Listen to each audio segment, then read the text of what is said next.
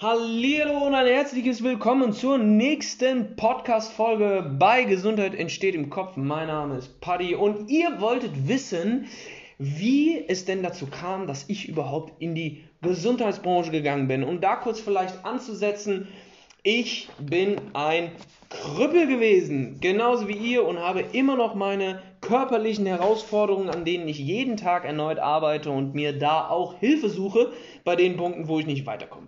Ja? Das heißt, ich habe relativ früh angefangen, in meinem Leben Verletzungen zu sammeln. Ähm, mit drei Jahren hatte ich meinen ersten Schlüsselbeinbruch, dann mit sechs Jahren oder sieben Jahren Schien- und Wadenbeinbruch beim Fußball und dann ging das eigentlich alle zwei Jahre oder in einem guten zwei bis drei Jahre Rhythmus so weiter mit der Rippe, mit der Nase, mit der Hüfte, mit eigentlich allem Möglichen, was man sich irgendwie noch vorstellen kann. Auch Schulter ähm, war logischerweise mit, da, mit dabei, die eine oder andere Gehirnerschütterung und so weiter und so fort. Irgendwann habe ich dann relativ schnell festgestellt für mich, ach krass, irgendwie interessiert dich dieser ganze sportliche, ähm, dieser ganze sportliche Bereich. Vor allem aber auch die Tatsache, wie schaffe ich es, durch Training Menschen besser zu machen oder auch gesünder zu machen. Das war so der, die, die Hauptfrage, die ich mir gestellt habe. Und als ich dann relativ schnell in meinem Leben, ungefähr, ich war so 13, 14 Jahre, habe ich dann gemerkt, ach, irgendwie zwickt das Knie, irgendwie tut die Schulter weh, obwohl ich gar keine akute Verletzung hatte und habe mich gefragt, woher kommt das denn? Und in meinem Horizont war es nicht normal, dass ein 14-Jähriger mit zwei Kniebandagen Fußball spielt, äh, Fußball gespielt hat und danach ein Problem hatte, sein Knie zu strecken. Das kann nicht gesund sein. Gesagt, getan, wir zum Orthopäden gegangen, ähm, zahlreiche Baustellen abgeklopft. Der eine sagt, ah, Wachstumsfuge Fuge entzündet, Füge, Wachstumsfuge entzündet. Der dritte sagt, oh Mensch, die haben äh, das Schienbeinkantensyndrom. Ähm, der vierte sagt Patellasehnen-Spitzensyndrom. Ähm, da gibt's da, also Syndrom X heißt bei mir mittlerweile, ich weiß nichts. Ja, das heißt, jeder Therapeut oder auch jeder Orthopäde, jeder Osteopath oder generell jeder Arzt, der sich nur, der sich die Verletzung nur primär anguckt, ohne sie anzufassen, ohne vielleicht auch zu spüren, zu fühlen, ein, äh, äh, äh, ein Schmerzfeedback vom Kunden zu bekommen, also sich wirklich mit der Verletzung auseinandersetzt. Wenn das nicht passiert, ist es bei mir schon ein riesen, riesen Warnsignal. Bitte such dir noch eine andere Meinung. Ja, weil wenn ein Mensch die Zeit nicht investiert, um dein individuelles Problem genau kennenzulernen, um dann individuell entscheiden zu können, welche Wege gehen wir jetzt am besten, um genau deine Herausforderungen schnellst in den Griff zu kriegen, dann ist das einfach keine professionelle Art und Weise zu arbeiten, weil mit unserer Gesundheit wird nicht gespielt. Punkt. Ähm, wo war ich stehen geblieben? Ich, zahlreiche Verletzungen, Orthopäde, Physiotherapie und so weiter und so fort, alles kennengelernt, alles gemacht und habe mich dann damals schon gefragt, so, wie, das war's jetzt? So, damals war es noch ein bisschen mehr als 6 mal 20 Minuten. Ähm, damals hat, hat sich der Therapeut dann nochmal 2-3 Minuten länger Zeit genommen, vor allem auch für jüngere Klienten. Nichtsdestotrotz war ich nach 6 bis 8 Wochen fertig mit der Physio und habe dann mit der Reha angefangen. Rehabilitation. Und habe mich nach 12 Monaten, äh, 12 Monaten, 12 Wochen, 3 Monaten, habe ich mir die Frage gestellt, das kannst du jetzt nicht gewesen sein. Klar habe ich Übungen an die Hand bekommen. Klar habe ich auch zu Hause ein bisschen was gemacht. Klar habe ich auch irgendwo gemerkt, Mensch, du musst am Ball bleiben. Das habe ich relativ früh für mich verstanden und kleiner Appell an dich da draußen. Ich lasse jetzt einfach mal eine Bombe platzen und ich hoffe, dass du vorher schon das Wissen hattest, ähm, was ich dir jetzt sage. Du wirst deine Gesundheit nicht mit 20 Minuten einmal pro Woche verbessern. Das wird schlichtweg nicht funktionieren. Wenn du nicht jeden Tag etwas dafür tust, wird dein Körper sich relativ mühselig anpassen. Und dieser ganze Prozess dauert so oder so seine Zeit. Wenn du jetzt ihn irgendwie noch verlangsamst, indem du zu Hause nichts tust und deine Verantwortung dem Physiotherapeuten in die Hand drückst, tut mir leid, dann äh, kannst du davon ausgehen, dass, deine, dass dein Resultat in den nächsten Wochen, Monaten und vielleicht auch Jahren nicht das sein wird, was du dir erhoffst. Es gehört immer eine Eigenarbeit dazu. Ja, so viel dazu. Aber um da weiter anzusetzen, ich habe mir gefragt oder die Frage gestellt, das kannst du jetzt nicht gewesen sein. Du hast immer noch irgendwo die ein oder andere Zicke, du hast immer noch die ein oder andere Beschwerde und jetzt wirst du quasi aus der Reha entlassen und hast gar keinen Plan so richtig, außer den Übungen, die ich an die Hand gegeben habe. Was ist eigentlich das eigentliche Problem? Weil hätte ich damals verstanden, was das Problem ist, dass ich zu, zu schwache Wadenmuskeln habe, dass mein Beinstreckermuskel, beziehungsweise genau der Ansatz, der ins Knie verläuft, muskulär fast komplett unausgeprägt ist und dass meine Disbalance zwischen links und rechts durch, die, durch den Schied- und Wadenbeinbruch über drei bis vier Jahre so groß geworden ist, dass ich gar nicht anders konnte, als eine Entzündung in dem anderen Knie zu entwickeln, hätte ich das Verständnis dafür beigebracht bekommen, dann hätte ich ja das Wissen gehabt oder die Weisheit gehabt, dem ganzen Prozess entgegenzuwirken. Das heißt, ich hätte genau eine Strategie, eine, ein, eine Vorstellung davon gehabt, was ich konstant langfristig tun muss, um eben diese Entzündung nach und nach und nach wegzukriegen und, und jetzt kommt der entscheidende Punkt, dafür zu sorgen, dass er nicht wiederkommt. Weil genau das war nämlich mein Problem. Ich hatte die Reha abgeschlossen, dachte, jawohl, geil, let's go. Jetzt legen wir richtig los. Bumm, zweieinhalb Jahre später die nächste Verletzung. Gleiches Prozedere von vorne. Bumm, gleiches Prozedere von vorne. Bumm, gleiches Prozedere von vorne. Und irgendwann habe ich mir dann gesagt, Alter, das kann es doch jetzt nicht sein. Es kann doch nicht sein, dass du dich von Verletzung zu Verletzung trägst, trotzdem immer wieder das Beste rausholen willst und irgendwie kriegst es nicht hin, deinen Körper so optimal aufzustellen, dass du nicht, dich nicht mehr verletzt. Und mit 18, 19 hatte ich dann meinen letzten Bruch, meinen letzten Sch äh, Schlüsselbeinbruch. Ähm, das war ein bisschen unglücklicher, unglücklicher und ähm, da habe ich mir gesagt, so du pass auf, du machst jetzt einfach die Physio und die Reha nimmst du selber in die Hand. Weil ich hatte zu dem Zeitpunkt schon relativ, relativ viel Wissen getankt, damals auch durch den Sportleistungskurs und auch durch meine Abiturphase lernt man, hat man die Anatomie kennengelernt, hat so ein bisschen was von Trainingslehre verstanden, also die Grundprinzipien hat hier, ähm, wer von Weineck noch die Sportleistungskursbücher kennt, ähm, da kann man einfach sehr, sehr, sehr, sehr viel mitnehmen für den Anfang. Und dann habe ich mir gesagt, so komm, weißt du was, probierst es einfach alleine. Und damals war der Schlüsselbeinbruch so, dass ich einen relativ komplizierten Bruch hatte. Das heißt, ich musste mit ähm, Drehungen im, oder Rotation im äh, Oberschenkel, Oberschenkel, Halskopf, im Oberarmknochen äh, aufpassen, wie genau der sich rotiert, dass das dem Schlüsselbein dann nicht so gefällt am Anfang. Ähm, muss mit Abduktion des Armes, also das, das ähm, über Kopf führen bzw. das Anheben des Armes, muss ich, musste ich höllisch aufpassen und logischerweise mit Überkopfbewegungen. Was ich dann gemacht habe, lasse ich jetzt an dieser Stelle einfach mal aus. Tut ja nichts zur Sache. Nichtsdestotrotz habe ich auf, nicht auf die Empfehlung meiner Ärzte und äh, der Physiotherapeuten gehört. Ähm, der eine oder andere mag jetzt sagen, ja, das ist klug, das ist nicht klug. Ich rate jedem davon ab, wenn du nicht das Wissen hast, wie du es besser machst. Ich habe mich damals einfach getraut, war mutig und habe äh, langsam sukzessive angefangen zu trainieren, habe lange sukzessive meine statischen und individuellen Kräftigungsübungen gemacht, die ich mir dann angeeignet habe, wo ich auch logischerweise Experten gefragt habe, ob die Übung gut ist und inwieweit das Sinn macht.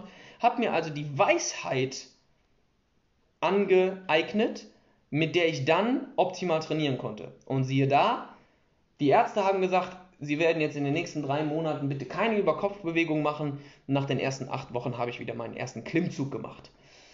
Der eine oder andere Therapeut da draußen, der das jetzt hört, wird die Hände über den Kopf zusammenschlagen und sagen, oh mein Gott, wie dumm war das bitte.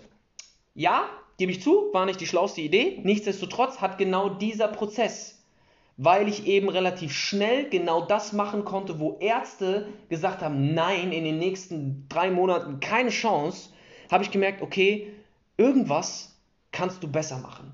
Du kannst diesen Prozess irgendwie professioneller gestalten. Du kannst es Menschen oder du hast Bock, Menschen beizubringen, wie sie langfristig eine Gesundheitskompetenz zu entwickeln, um eben dann sagen zu können, äh, Mr. Arzt, ähm, wollen Sie sich nicht mal mein Knie angucken, anstatt mir einfach eine Tablette zu verschreiben? Ja, heute wieder eine Story gehört. Geht jemand mit einem absolut katastrophalen Sprunggelenk über Jahre logischerweise in diese degenerative Haltung getragen. Er geht zum Arzt, lässt sich, ähm, lässt sich einen Termin geben, möchte wissen, was los ist. Ja, und der Arzt guckt sich das Sprunggelenk an und sagt einfach pauschal, ja, da kriegen Sie Einlagen von mir und am besten auch nochmal Physiotherapie, damit das Ganze wieder läuft. Dann hat mir der Kollege Bilder gezeigt, die er im Nachhinein oder im Vorfeld und im Nachhinein gemacht hat. Und äh, hat mir das Bild gezeigt von dem Sprunggelenk und ich, ich habe ich hab gedacht, wie kann denn ein Arzt, ein gestandener Arzt, bei so einem degenerativen Sprunggelenk einfach nur nach Fließbandarbeit Einlagen verschreiben und gut ist. Was ist, was ist da bitte schiefgelaufen? Und versteht mich nicht falsch, ich arbeite jeden Tag mit Physiotherapeuten und Ärzten zusammen. Jeden zweiten, haha, weil ich nur jeden zweiten Tag in der Sporttherapie in Bonn bin. Aber was ich massiv erkenne, ist, dass Ärzte selten, nicht, nicht jeder, seltenst eine Ausbildung und ein Grundwissen von der Trainingswissenschaft haben. Selten. Es ist einfach so, dass viele, viele Ärzte überhaupt nicht wissen, wie sie ein verletztes Gewebe nach einer Operation, postoperativ, ne, wieder sukzessive und vorsichtig und mit Logik wieder auftrainieren. Das wissen die nicht. Und dementsprechend können die euch auch keine Empfehlungen geben. Wenn das ein Arzt weiß, Jackpot. Bleib bei ihm, lass dir von, dem, von ihm auch ordentlich was beibringen im Sinne von frag, wenn du was nicht verstehst, dann soll der Arzt dir das erklären, weil wenn du etwas weißt und dann etwas verstehst, kannst du es leichter umsetzen. Ja? Das war aber mehr oder weniger die Initialzündung damals, dass mein Heilungsprozess, den ich selber in die Hand genommen habe, irgendwie schneller und besser verlief als alle Reha- und Heilungsprozesse, die ich vorher durchgemacht habe. Und dann kam mir, war für mich die Entscheidung da, alles klar, ich will das Ding irgendwie beruflich machen und anderen Menschen helfen, gesünder zu werden und ihnen vor allem beibringen, wie diese wiederum andere Menschen gesünder machen. Weil um das an dieser Stelle nochmal ganz klar auszudrücken, natürlich können wir alles perfektionieren. Natürlich können wir dafür Sorge tragen, dass wir die perfekte Ernährung jeden Tag haben. Natürlich können wir dafür sorgen, dass wir die perfekte Trainingseinheit haben. Und natürlich können wir auch dafür sorgen, dass wir die perfekte Tagesstruktur haben, dass uns 24-7 die Sonne aus dem Arsch scheint. Was nicht passieren wird. Was aber stetiger bzw. konstanter ist, ist, wenn wir uns erstmal das Wissen aneignen, was es heißt, eine ganzheitliche gesunde Ernährung zu führen. Und ganzheitlich gesund heißt eben nicht, jeden Tag perfekt sich zu ernähren. Wenn du auf die Bühne willst, Bodybuilder werden willst und für deine Ästhetik Geld verdienen, Geld bekommen willst, dann ja, müssen wir jeden Tag uns perfekt ernähren, weil dann ist es dein Job. Wenn das nicht der Fall ist, reicht, in Anführungsstrichen reicht, das Basis- und Grundwissen einer ganzheitlichen gesunden Ernährung, um eben langfristig die Erfolge zu haben, die du brauchst, um gesünder, fitter, konzentrierter, wacher, ähm, agiler, aktiver, energiegeladener und so weiter und so fort zu sein. Ja? Der andere Punkt ist, wir können die perfekte Trainingseinheit machen. Wenn du aber das Grundwissen deiner Biomechanik, deiner Bewegungsebenen und das Grundwissen eines ganzheitlichen Trainings verstanden hast, kannst du es immer wieder anwenden. Du musst nicht jeden Trainer fragen, welche Übung jetzt perfekt ist für XY, sondern du weißt es, weil es in ein Grundsystem passt, wenn du das verstanden hast. Und das ist alles nicht schwer. Die einzige Sache, die sich Menschen fragen müssen, will ich mir die Zeit dafür nehmen, meine Gesundheit auf ein anderes Level zu heben ja, will ich jetzt Zeit und Geld investieren und Energie, was übrigens die einzigen drei Dinge sind, die wir investieren können. Da guck dir oder hör dir gerne nochmal meinen letzten Podcast an. Aber willst du jetzt langfristig dafür Sorge tragen, dass du fitter, gesünder, wacher, ähm, ja, einfach aktiver, energiegeladener, vielleicht auch mit weniger Verdauungsproblemen, mit weniger Hautproblemen, mit weniger Mittagstiefs und so weiter und so fort, mit vielleicht ein bisschen mehr Muskeln, äh, wenn du da dein Leben gestalten willst. Ja, willst du jetzt dafür etwas investieren oder willst du in deinem späteren Leben, wenn du merkst, dass der Schmerzgrad hoch genug ist, so viel investieren, um eben die Gesundheit wieder aufzubauen, weil du es verkackt hast, um es auf den Punkt zu bringen. Ja, es kommen zahlreiche Leute zu mir mit 50, 60 Jahren auch noch, die dann an ihrer Gesundheit arbeiten wollen und die einfach schlichtweg dann den Schalter umgelegt haben, weil es fast zu spät ist. Ja, weil sie gemerkt haben, oh fuck, ich habe nicht mehr 50 Jahre, ich habe vielleicht nur noch 30.